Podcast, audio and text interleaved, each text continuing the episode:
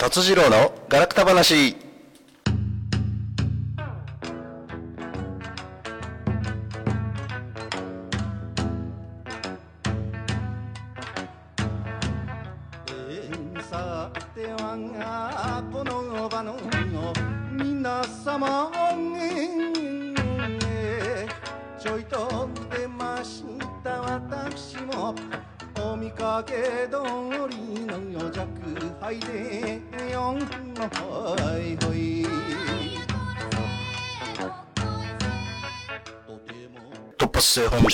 シックの発作が出て自宅でビールを飲みながら中ということだと思いますので、ほんまかいな。ええ加減なこと言われたら怒られそうですけれども、えーそんなこんなで今日は一人ですけれども、楽しくお送りしたいと思いますので、今週もよろしくお願いいたします。この番組は河内音頭をはじめとする伝統芸能文化の伝承と活性化を目的に、ジャンルや世代を問わず様々な交流や情報発信をするフリートーク番組です。インディーズ活動されているミュージシャンやアーティスト紹介、各種イベント告知、各行事の案内など、皆様がお知らせしたいことがありましたら、大東 FM までご連絡ください。また、ライブ配信中のコメントやメールでのメッセージもぜひお寄せください。よろしくお願いいたします。はい、えー早速コメントいただいております。えーともこさんから、矢野タンファイト。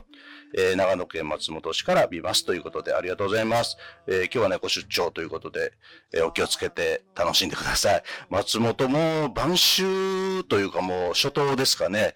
えまあ大阪と温度差がかなりあると思いますので、くれぐれもいただければと思います。はい、宮里文夫さんもコメントいただいております。こんばんは。こんばんは。今週もよろしくお願いいたします。えー今回もお一人ですか？そうなんです。お一人です。前はね、えー途中から参加だったんですけども、今日は最終、最初から最後までお一人です。はい、えー、哲也さん、えー出ました。少し割れてます。あ、ちょっとね、割れてますか？すいません。お聞き苦しいかもわかりませんが、調整しながら、なんとかやっていきたいと思います。はい、えー、もうね、10月23日ということで、もう中盤というか10月も末に差し掛かってまいりました。皆さんいかがお過ごしですか？今日はね、大阪府、昨日の夜からかなり雨が降ってまして、えー午前中はしっかりと雨模様でした。午後からね、対応させてきましたけども、ちょっとね、昼間暑かったり、あるいは寒かったり、毎日毎日気温差が激しくって、風邪なで蒸されてませんでしょうか？くれぐれも、ご注意いただきたいと思います。で、えー本日の、えーゲストなんですけれども、あの、Facebook でもね、告知させていただきました通り、えー大阪市議会議員、それから沖縄国際映画祭小座応援団長、一般社団法人沖縄青年会議所理事長の町田祐介さんに、後ほど電話ゲストという形で出ていただきますので、そちらもお楽しみください。で、えー沖縄大阪音楽祭でね、いつも、まあ、舞台には出られないんですけれども、えー映像をプロデュースしていただいたり、まあ、陰ながらいつも支えていただいている方です。で、沖縄大阪音楽祭っていうのは、まあ、以前にも説明したんですけれども、あのー沖縄市にコザミュージックタウンというう施設が、音楽施設がありまして、えーまあ、沖縄市のランドマークでもあります。で、そちらで、まあ、大阪民謡の河内音頭と沖縄民謡、それから地元ミュージシャンが互いの交流を深めて、地域の皆様と観光客にもね、喜んでいただけるような音楽イベントをしたいなということで、えー始めました。で、今年で5回目なんですけれども、今年は残念ながらコロナの影響で、まあ、開催を自粛ということになりまして、まあ、あせめてね、えー声だけでも、この沖縄大阪音楽祭に関係している方に出ていただいて、えーまあ少しでも皆さんにこのイベントを知っていただいて、今後につなげたいなというふうに、えー今、沖縄音楽音楽沖縄大阪音楽祭呪術なぎということで、えー今週は7回目になります。はい。えーで、町田さんは、えー初代の中野町青年会の会長ということで、現在は、えー幹事もされております。で、まあそういった関係でね、2018年と2019年、え2年連続中野町青年会でエーサーの皆さんにご出演いただいたということもあありまして、えー今日もね、お忙しい中、えー時間を作っていただいて、まあ、ゲスト出演いただけるということで、えー楽しみにしております。はい、えー皆さん、コメントいただいております。宮里文夫さん、沖縄は、昨日が土砂降りでしたよ。そうですね、昨日なんかいろんなところで、えー大雨警報なんか出てたみたいですけれども、大丈夫だったでしょうか。まあ、その雨が本州の方に来たんでしょうね。はい。えー、戸川桃子さんも聞いていただいております。こんばんは。こんばんは。えー、戸川桃子さんもいろいろとね、活動されてまして、えー今週末は、河内の敵討ちでしたっけ？あの大東スクエアで、えー野崎プロレスあるということで、そちらの方でも、えー野崎小唄を披露されるということですんで、皆さんそちらも楽しみにしていただければというふうに思います。はい、えー、三好さんもコメントいただいております。こんばんは。今夜は相棒がいないけど頑張ってください。ありがとうございます。でやっぱりね、今までずっと二人でやってたんで、一人ですと寂しいんです。で、今日はスタジオも人が少なくって、なんとこのスタジオには私ともう一人ディレクターの矢野さん、二人しかおりません。おっさん同士顔つけ合わせてやってるんですけど、多分周りから見たら異様な光景かな、というふうに、えー思うんですけれども、はい、皆さん、えーまあ、こういう会もあって楽しいなというふうに思っております。あ、達夫丸さんコメントいただいております。お疲れ様です。どうしても鬼滅の刃を見たかったもので、なんじゃそら。あんま、あの、もう紹介しました。水虫と深爪の合併しようや、言って。あの、で水虫と深爪の合併症で突発性ホームシックの発作が出たということでね。自宅で療養中じゃないんですか違いますか うん鬼滅の刃はなんかすごい人気ですよね。私もね、少し見たんです。3話ぐらいまで見たんですけれども、あのーすいません。それから先にまだ進めてなくって、うん、なぜそんなに人気があるのかというのは個人的にはちょっと不思議な感じがしてます。ただね、今までのアニメと違って、話の展開が全然違いますよね。あのー今までああいうアニメっていうのは、まあまあ主人公がヒーローで、まあ悪をやっつけるっていうのがまあ、えー定番だったんですけれども、えー、鬼滅の刃は主人公の鎌野炭治郎ですか？私は達次郎ですけど、そんなのでもいいか。その鎌野炭治郎が、あのー今までのヒーローみたいに、もう、強いって言うんじゃなくって、あの、弱いところからスタートしてるんですよね。あれがちょっとまあ新鮮ではあります。で、それとやっぱり人間味の優しさが出てきて、それがどうも足かせになってうまくいかないという、まあ悩んだりしながら、こう、正義を貫いていくっていうストーリーがいいんでしょうかどうなんでしょうわかんないですけど、ちょっとね、小学生やその辺の意見も聞いてみない、みたいなと思うんですけれども、皆さんはいかがでしょうか？あのーまあ若い世代から、あのね、上の世代までおじいちゃんおばあちゃんの3代ぐらいの世代にわたってなんか幅広く人気があるようなんで、ぜひ皆さんコメントをお寄せください。はい、よろしくお願いいたします。はい、えー、すみさん、えーコメントいただいています。こんばんは、先週ありがとうございます。こちらこそありがとうございました。旅の途中というかね、急遽お家に帰られて、まあ、お疲れのところ、おご出演いただきましてありがとうございます。えー今日も頑張ってください。とコメントいただいてます。ありがとうございます。今日は一人で頑張っております。はい。でね、あのーうーんと、他にコメント忘れてるのはないですか？はい、大丈夫ですね。はい、えー、宮里文夫さん、わらわらって笑っていただいてます。何が面白かったのかな？あ、突発性ホームシック。これね、大変な病気みたいですよ、もう一中に。はい。なこんなで、えー、今週は、皆さんどうでしたか？一週間振り返ってみて。もう前も言いましたけど、この最近一週間一週間がすごく早くって、特にね、金曜日午後7時から、まあこの番組をやらせていただかいただいてからそうなんですけども、まあ週末に、まあポイントがありますので、月火水木金。うん。あのーいつもと変わらないはずなんですけど、うん、かなりなんかね、あのーうん、規則正しいと言いますか、週に1回なんですが、だこれがあることによって、あのースタジオはね、1人2人で喋ってるんですけれども、皆さんこうやってコメントをいただいて、えーコミュニケーション取れてますので、あのーすごく励みになっております。はい、今後ともよろしくお願いいたします。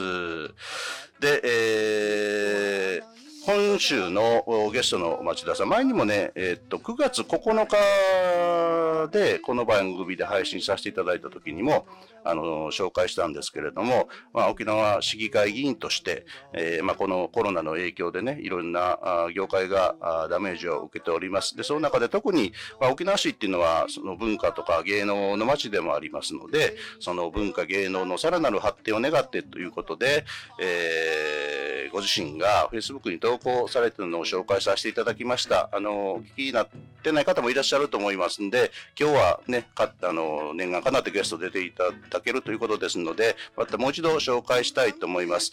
えー、沖縄県ロック協会及び沖縄ジャズ協会の役員の皆様と共に、沖縄市役所訪問を行い、そこで幹部職員同席のもと、桑江市長、桑江市長というのは沖縄市の市長です。桑江さんに対して、要望書のした要請の内容としては、えー、これまで文化芸能団体への救済措置が講じられていなかったことを鑑み音楽の街沖縄市として文化芸能団体及びアーティストに対する独自の緊急経済対策を検討してほしい。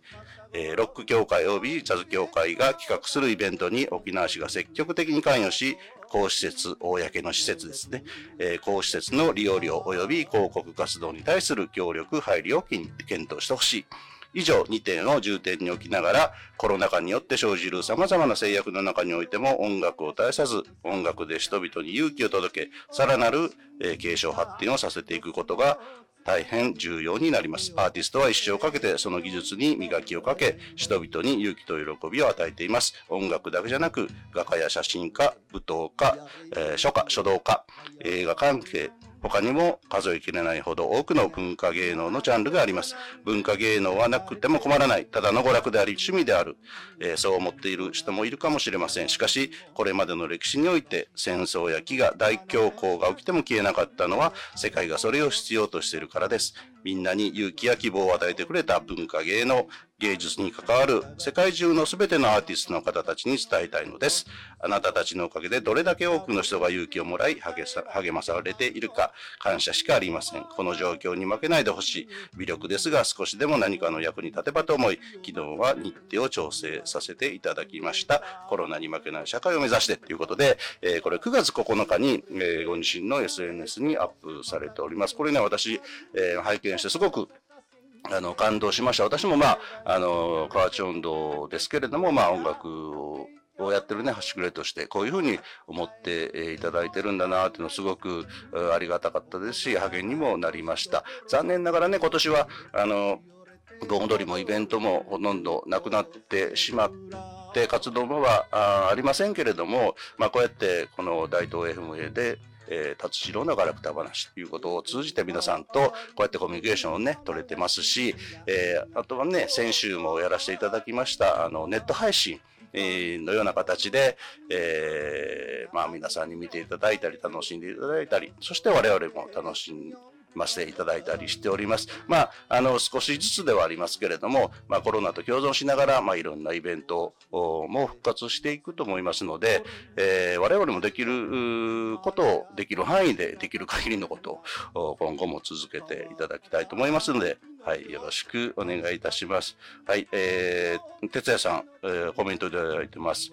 鬼滅の刃見るために休んだとは。あのー、ことの真相はね、また来週、達夫丸さん来た時に、えー、語ってもらいましょう。はい。えー、はい、松本師匠からもコメントいただいてます。こんばんは。あれ、今週は達郎さんお一人ですか？頑張ってね。聞いてますよ。ありがとうございます。はい、今週一人でお送りしております。えー、っとね、何度も言いますが、ちょっとね、えー、水虫と深爪の合併症で突発性ホームシックの発作が出たらしくて、えー、自宅で、えー、ビールを飲みながら療養されて、あ、じゃあ、鬼滅の刃見に行ってるってなんかな、なんかもうぐだぐだなってますけど、はい、あの、真相はまた来週、こちらの方で本人の口から、えー、ね、説明していただきたいと思います。はい、それでは後半さすは、あの、お待ちかね、えー、町田さんに、ゲスト出演、していただきますので、その前に NPO 法人大東夢づくりコミュニティからのお知らせです。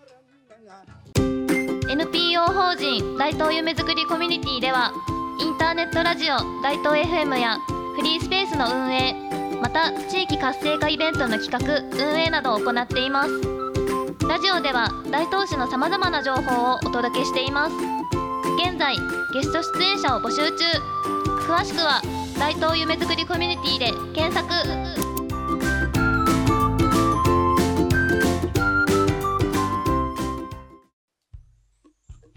はい、お送りしております、達次郎のガラクタ話。この番組は、温度坂楽三達スパオトの提供で、大阪府大東市住の堂にあります、大東 FM スタジオからお送りしております。はい、それでは、ゲストの町田さんに電話をさせていただきます。よろしくお願いします。はいはい。あ、もしもし、こんばんは。はい、こんばんは。よろしくお願いいたします。はい、よろしくお願いしおます。久しぶりでございますね。町田さん、お元気ですか？本当に久しぶりでございますね。ねあのー、いつもの定例のそうなんですよ音。楽祭が。ねえ、もう今の時期ですと、ちょうど1ヶ月前で、えー我々もそわそわドキドキするんですけども、ええねえ、今だか、未だになんか信じられないような状況で、いやーそうですよね。ねね。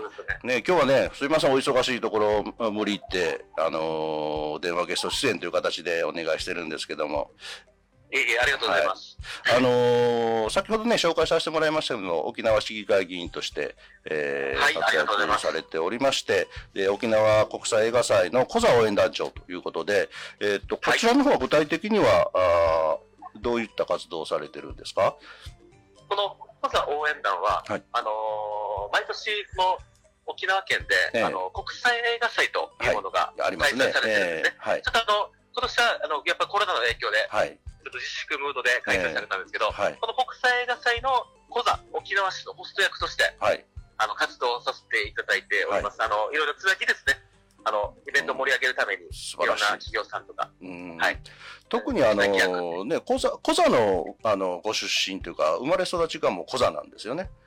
そうですね。ねはいはい。そうですよねあの、まあ、ちょっと沖縄のことあまり詳しくご存知ない方は、コザっていうのは、今は沖縄市っていうことになってて、その昔は、コザ市と三里村でしたっけ？三里村ですね。三里村ですね。その二つが合併して沖縄市っていう形になったんですよね。ですそうですね。そうですよね近あの、近年ですね、昭和49年に、この三里村小座市が合併して、はあ、はあはあの、沖縄市というものが生まれました。ええはいでもやっぱり、その、コザっていう名前は今でもやっぱり言いますもんね。そうですよね。ねはいはい。いますね。ね確かに確かに。はい。で、あのね、あの、何度か来られてると思うんですけど、このはい異国情緒あふれるそうなんですよ。そうね。なんですよ。国際色、うん、国際色豊かで、まあ、あの、同じ沖縄県の中でもまたちょっとね、違った独特の雰囲気があって、あの、すごく私も大好きで、もうコザの魅力に 見せられて、はい、もう、いつもコザで、えー楽しませていただいております。待ってますよ、また。そうですよね。はい。もう今年は本当残念ですけど、また、あの、来年はね、必ずまたやりたいと思いますし、もちろんそれまでに準備を含めて、まあ、準備という口実で何度も活かしていただきたいと思うんですけれども、あの、はいまあ、先ほども、はい、あの、紹介させてもらって、特にね、音楽や芸能が盛んな街っていう、うー私、雰囲気もあるなと思って、あーうんうんうん、そうですね。ねうんうんで、まあ、あのー最近ではライブハウスを存続させるために、まあ、このコロナの影響でね、ライブハウスもなかなか存続が大変だということで、クラウドファンディングまで立ち上がったりするような、あすごい、うん。うん、なんか、あのーなんて言うんでしょう、私初めて伺った時に感じたんですけど、その音楽とか芸能とか、そういう文化にすごく優しい街だなというふうに思うんですけれども、うん。で、実際町田さんも先ほど紹介してもらったように、その文化芸能のさらなる発展を願ってっていうことでね、要望書を提出していただいたりしてるんですけれども、うん。その辺はやはり若い頃からそういうのを感じておられるからこそだと思うんですけれども。うん。うんうんそうそうそうなんですよね。うん。やっぱこの生活の一部になってるんですよね、こはい。のコザの。うん。音楽まあ、特にあの、まあ、コザといえばやはりロックなんはいですね。、はい。もうこのあの昭和50年代からもうずっとこのロックっていうこの文化が根付いて、はい。で活躍されてる方々っえていう方ね。でそこがやはりこの今回コロナの影響で、えはい。どうしてもこのプレイヤーが、うんやはりこのイベントもできないとはい。いうような状況に陥ってるっていうことでですね、要望書というか、もう現に現実的には要望書だけじゃなくて、うん。こう、文化庁からの予算も、もう私と一緒にね、このはい県のロック協会、県のジャズジャズジャズ協会さんと一緒に、はい。まあ、予算をちょっと今調整させていただいて、イベントをして、しっかりプレイヤーたちにも、この場と、ね、この、こういう披露する場っていうんですか、はいそういったものは、まあ、ウェブ配信なのかなっていう形なんですけど、ああ、そうまあ、いろんな。形で一応試行錯誤をさせていただいてますね。素晴らしい。やっぱり、そういう音楽とかそういう芸能活動してる人間にとっては、すごく頼もしい存在だと思いますね。ううんいや、こん。こは、しっかり光当てていかないといけないんじゃないかとうんいうことで、市長にも強く申し入れさせていただいていて。うんで、まあ、で、あの、12月はい。に、はいまた、補正予算で、この芸能関係ですかね。ええ文化芸能、芸文化芸術関係、写真とか、はい。音楽とか、うんまあ、いろんな形の、まあ、芸術とかもそう、もうすべてにおいてそうなんですけど、はい。そのちょっと支援策を、ちょっと今検討いただけることになっておあ。そうですか。今はいい、や、素晴らしい。はい。で、まあ、特にね、あの、嘉手納基地を中心とした、まあ、あの、米軍基地関係のうん町でもありますんで、国際色も豊かですし、まあ、そういったあ影響もあって、えーまあロック、ロックが盛んというかね。うん。と言いながらも、その、やっぱりエーサーの町宣言もされてますでしょ、沖縄市っていうのは。はい。欲張りなんでええす。いろんな。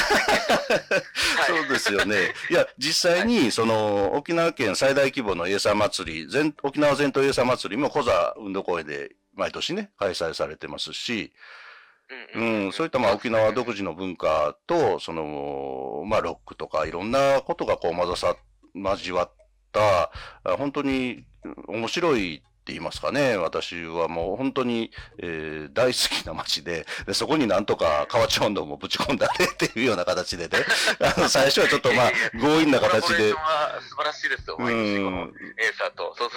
そうですよね。ですから、沖縄、大阪音楽祭っていうのはね、もちろん我々がアチ温度、名残込みみたいな形でやらせてもらってますけど、エーサーね、最後大鳥で出ていただいて、それから沖縄民謡もあり、ロックあり、フォークありですからね、あのー本当に、あのー小座らしいチャンプルー音楽イベントだなというふうには思ってるんで、ぜひ今後もね、あの続けたいと思っております。ありがとうございます。あ、この音楽祭なんですけど、はい大阪沖縄音楽祭、はいちょっと提案で、ええ、あの、今、ロック協会、ジャズ協会をはい付けさせていただいている中ええで、、えあの今後ちょっとね、そういった沖縄のロック、ジャズなんかも、はい。このイベントに盛り込めたらいいなと、ちょっと、個人的に思っていて。ぜひぜひよろしくお願いします。で、ちょっと、うんちょっと少し思い、思ったところで。いやいやいや、はまあ、そまあ、その辺ちょっと煮詰めに、じゃあ、うん近いうちに沖縄に伺いますんで。飲みながら飲みながらねそうですよね。はい。もうぜひ、全東エーサー祭りも来てください。ああ、そうなんですよ。私も行きたくって。で、本当はね、30万人ですからね。うわーす30万人。ごいですね。はいえーでも今年もね、残念ながら全東エーサー祭りの中止になってしまったんですよね。ああ、そうなんですよ。うん、ではいも、でも皆さんね、いろいろ、あの、はい、えーライブ配信っていうか、そういうネットを通じてやっておられるんで、その辺はさすがだなというふうに拝見しております。うん、もう試行錯誤ですけどね、もう、はい。そうですよね。えーいろいろ考えて、もうやっぱウェブ配信しかないかなってところで、ですよいろんなイね。ベントがもうう、ん。他にもこの国際カーニバルという、あの、はいまた、このゲート通りというこの、あの、えー街並みを生かした祭りがあるんですが、そうですねこち。らももう残念ながら、うん、一応ウェブ配信っていう形で、一応実施はするう形で。ん。いつも11月の末頃でしたよね。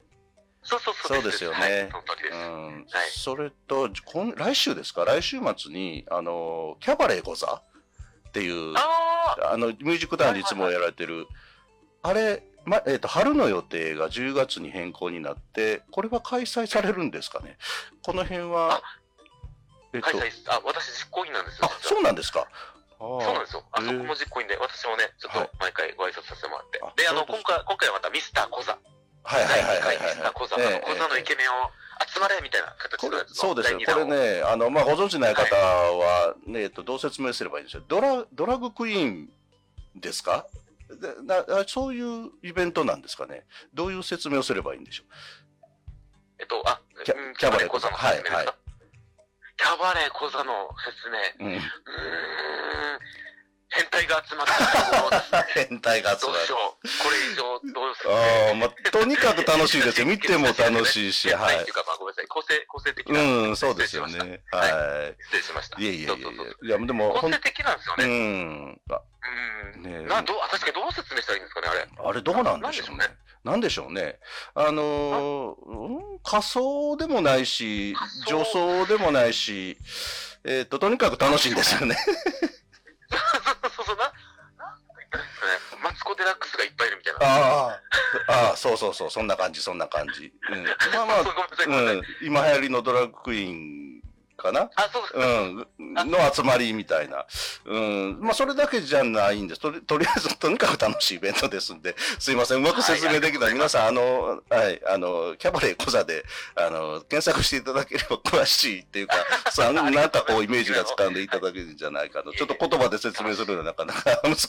それだけやっぱりコザって楽しいんですよ。うん。ありがとうございますねえ、本当これからもね、そういう文化をぜひ、えー継承だけじゃなくやっぱり発展させていただきたいですよね。いやいや、おっしゃる通りです。うんねはい。え。本当まあまあ、あっという間に、えー時間になってしまったんですけど、どうですか？今、はい町田さんの今のその取り組んで、こういうような形でやってますよっていうのがありましたら、この機会にぜひ皆さんに紹介していただければと思うんですけど、あーなるほはい。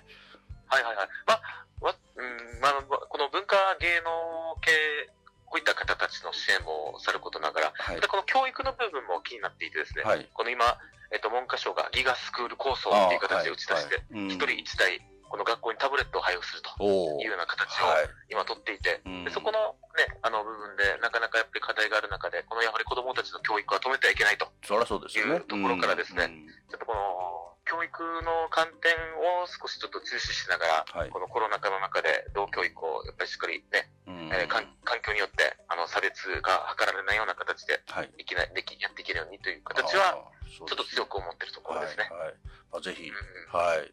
まあ、これからね、日本、沖縄というか日本を背負っていく子供たちですからね。そうそうそう、はい教育っていうところですね。大事ですよねの分野はしっかりさせていただこうかなと思ってはいます。うんいや、そういう方がおられてね、なんか私羨ましいなと思うんです。あの、もちろんね、大阪、我々の町にも、市議会議員の皆さん、それから大阪ですから、府議会議員の皆さん、ええ国会議員の皆さんいらっしゃるんですけれども、あのね、はいはい我々が思うよりも、沖縄の方たちって、その、有権者というか、一般の方とね、そういう議員さんというか先生方の距離ってすごい近いんだな、っていうのは私つくづく思ってて。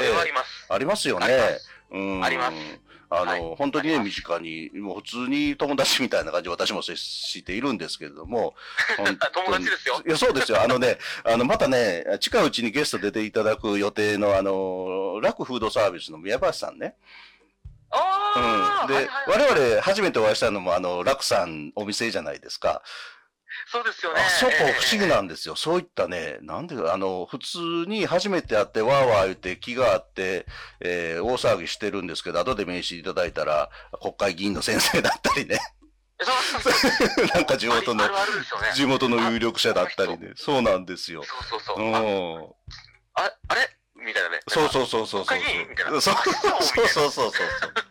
ねえ。だこういうところありますね。ありますよね。で、きっかけがそういうのでお知り合いになってるから、本当にね、町田さんもそうですけど、あの、はいええまあまあ、ご本人もお若いんですけれども、本当に友達というか、兄弟みたいな感じでね、アホなことを言い合ってるんですさい。ありがとうございます私も伺います。ええぜひよろしくお願いします。はい、はいどうも、あの、本日はお忙しいところありがとうございました。はい、また今後ともよろしくお願いします。あのね、体に気をつけて、えー今後も頑張ってください。ありがとうございます。はい小座の町の PR も大変ありがとうございました。いえいえキャバレーとんでもない講座待ってます。はい、ありがとうございます。では失礼します。はい。はい恐れ入りますありがとうございました。はい。ということで、本日の電話ゲストは、えー沖縄市議会議員、それから沖縄国際映画祭小座応援団長、えーそれから、えー一般社団法人沖縄青年会議所理事長の大町田祐介さんでした。ありがとうございました。はい。ちょっとね、今日は前半、ちょっと音が出てなかったっていうことでコメントもいただいてます。うん、失礼いたしました。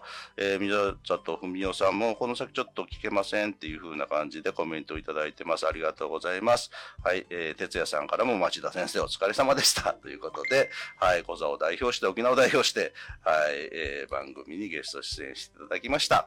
はい。ちょっと今日はね、一人で、えー、バタバタでお苦しい、お聞き苦しい点があったかもわかりませんけれども、まあこれもご愛嬌ということで、えー、今週はこの辺で失礼したいと思います。また来週よろしくお願いいたします。ありがとうございました。皆さん良い週末を。さようなら。